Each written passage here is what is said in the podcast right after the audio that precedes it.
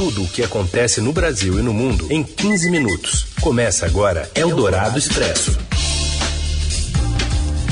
Olá, olá, sejam muito bem-vindos ao Eldorado Expresso, edição desta quarta-feira, meio de semana quando a gente atualiza para você os assuntos que estão dominando o noticiário, né, as informações mais importantes no meio do seu dia e muitas vezes na hora do seu almoço.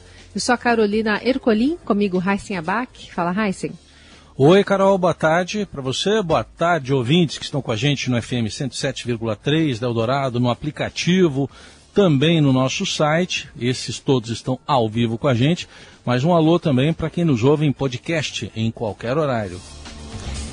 Nessa parceria editorial da Rádio Dourado com o Estadão, vamos aos destaques deste 2 de março.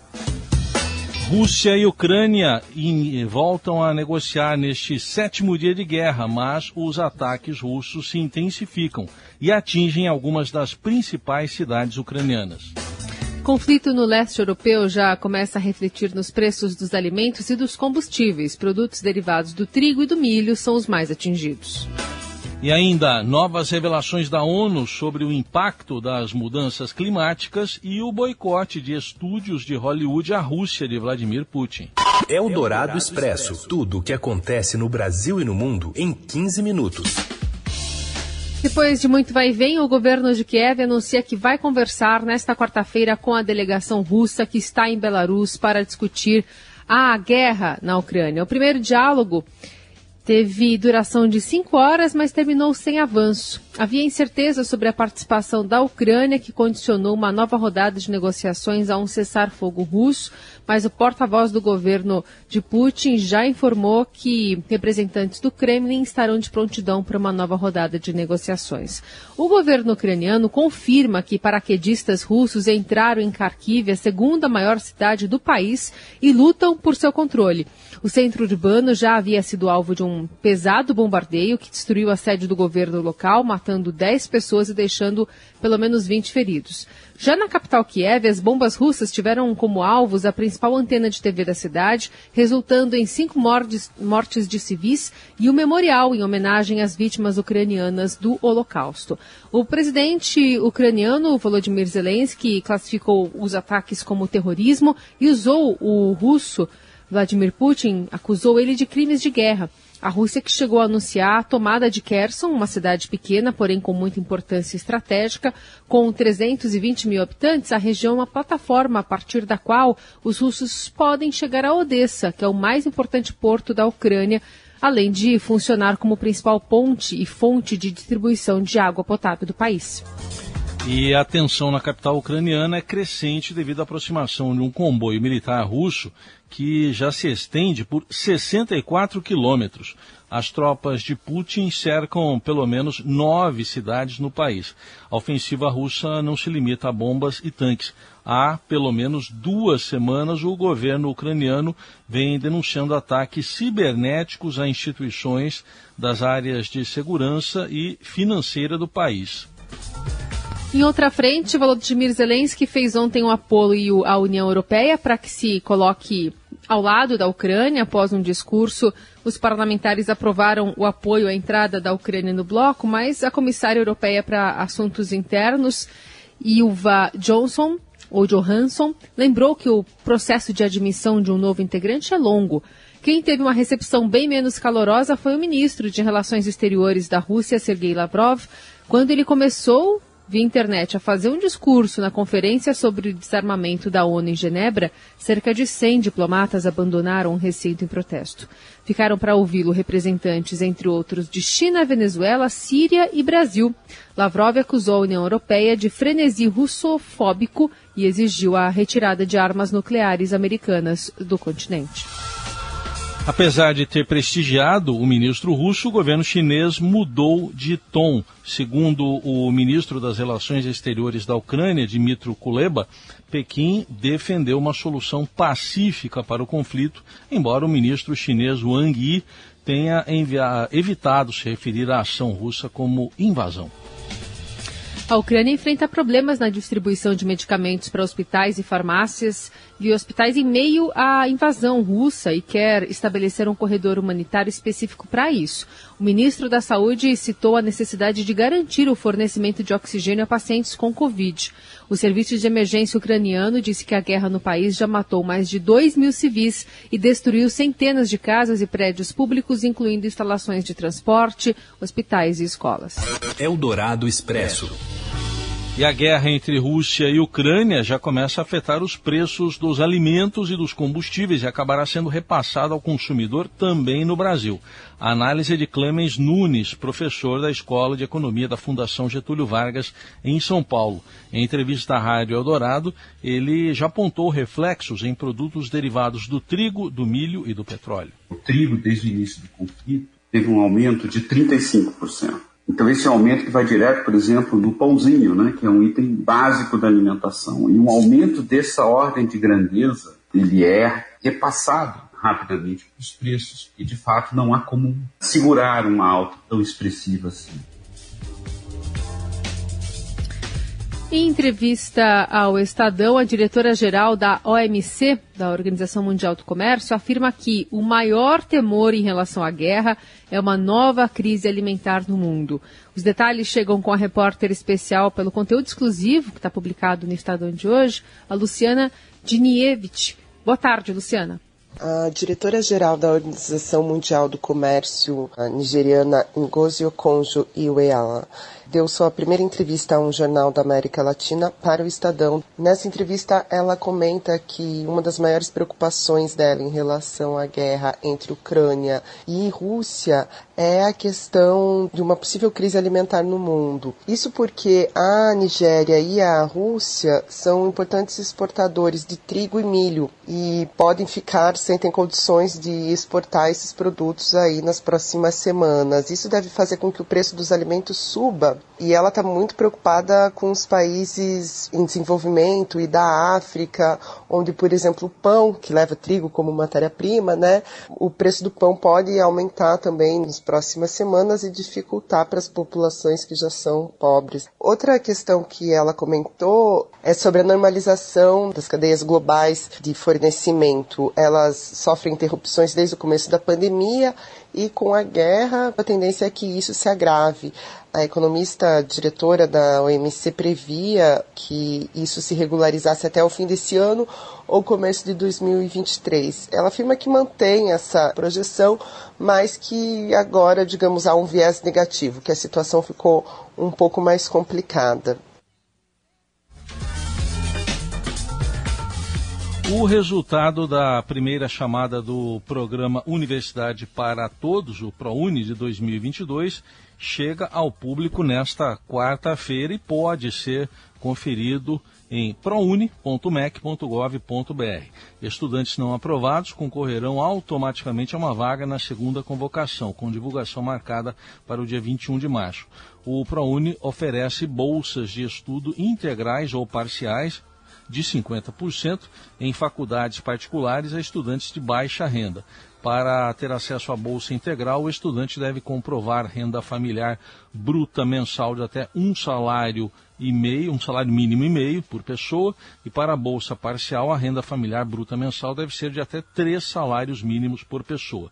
Este ano a novidade é que um decreto assinado na semana passada pelo presidente Jair Bolsonaro estabelece que a pré-seleção dos estudantes inscritos no ProUni considere as duas últimas edições do Exame Nacional do Ensino Médio, o ENEM, para ingresso em cursos de graduação ou sequencial de formação específica. No Enem, o candidato deve ter alcançado no mínimo 450 pontos de média das notas e não pode ter tirado zero na redação. Eldorado Expresso.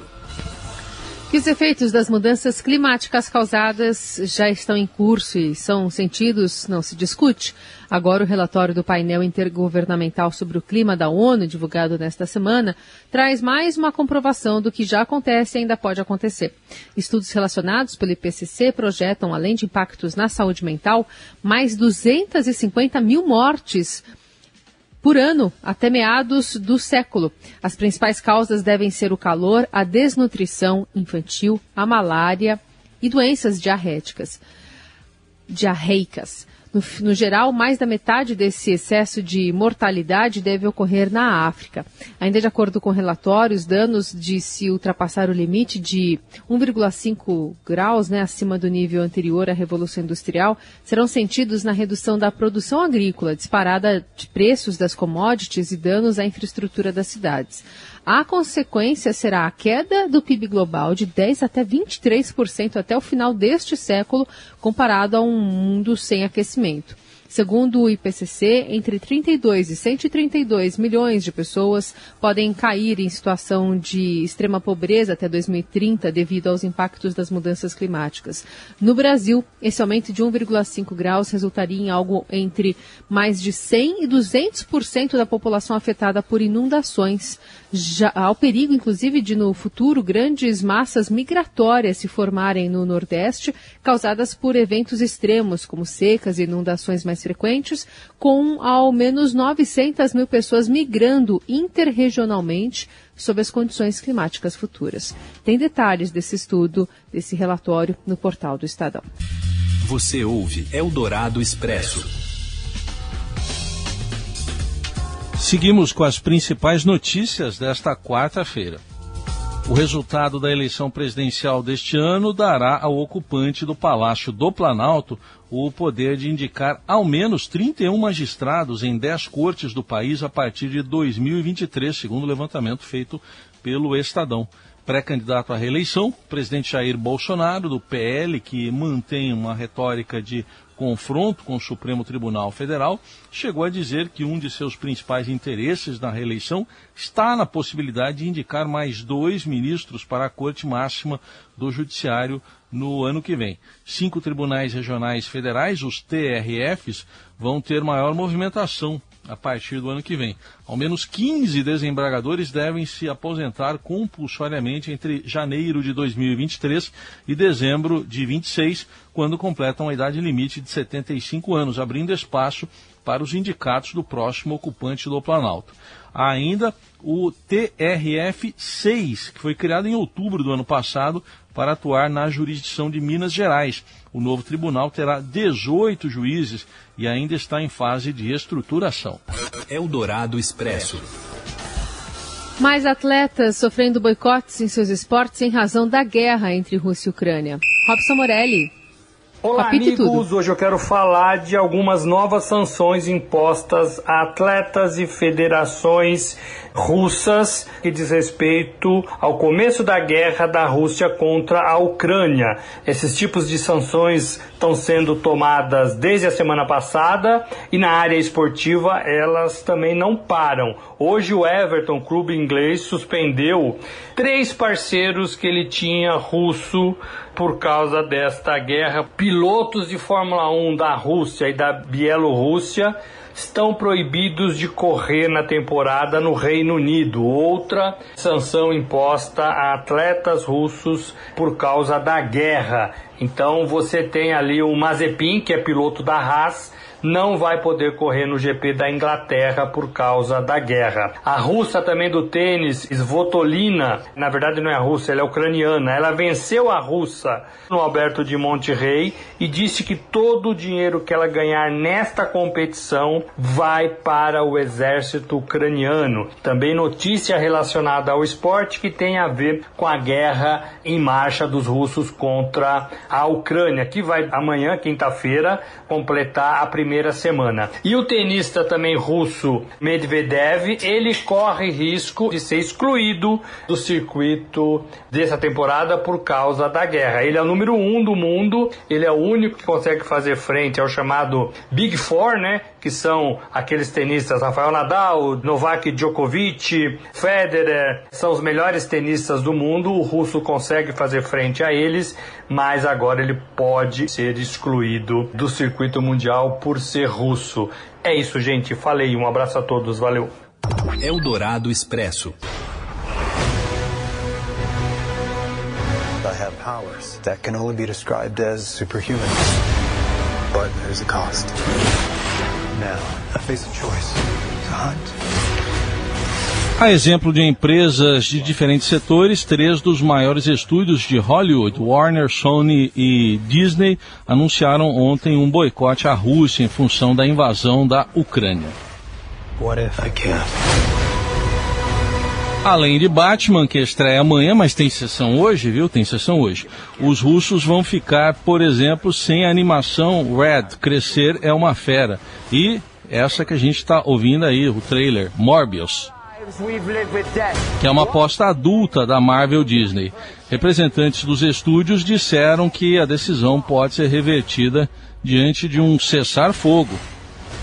E outra consequência do ataque à Ucrânia foi a demissão do maestro russo Valery Gergiev pela Filarmônica de Munique, que ele dirigia desde 2015.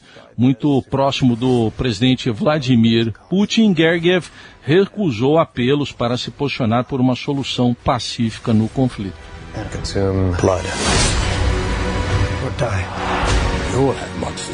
E assim a gente encerra o Eldorado Expresso desta quarta-feira.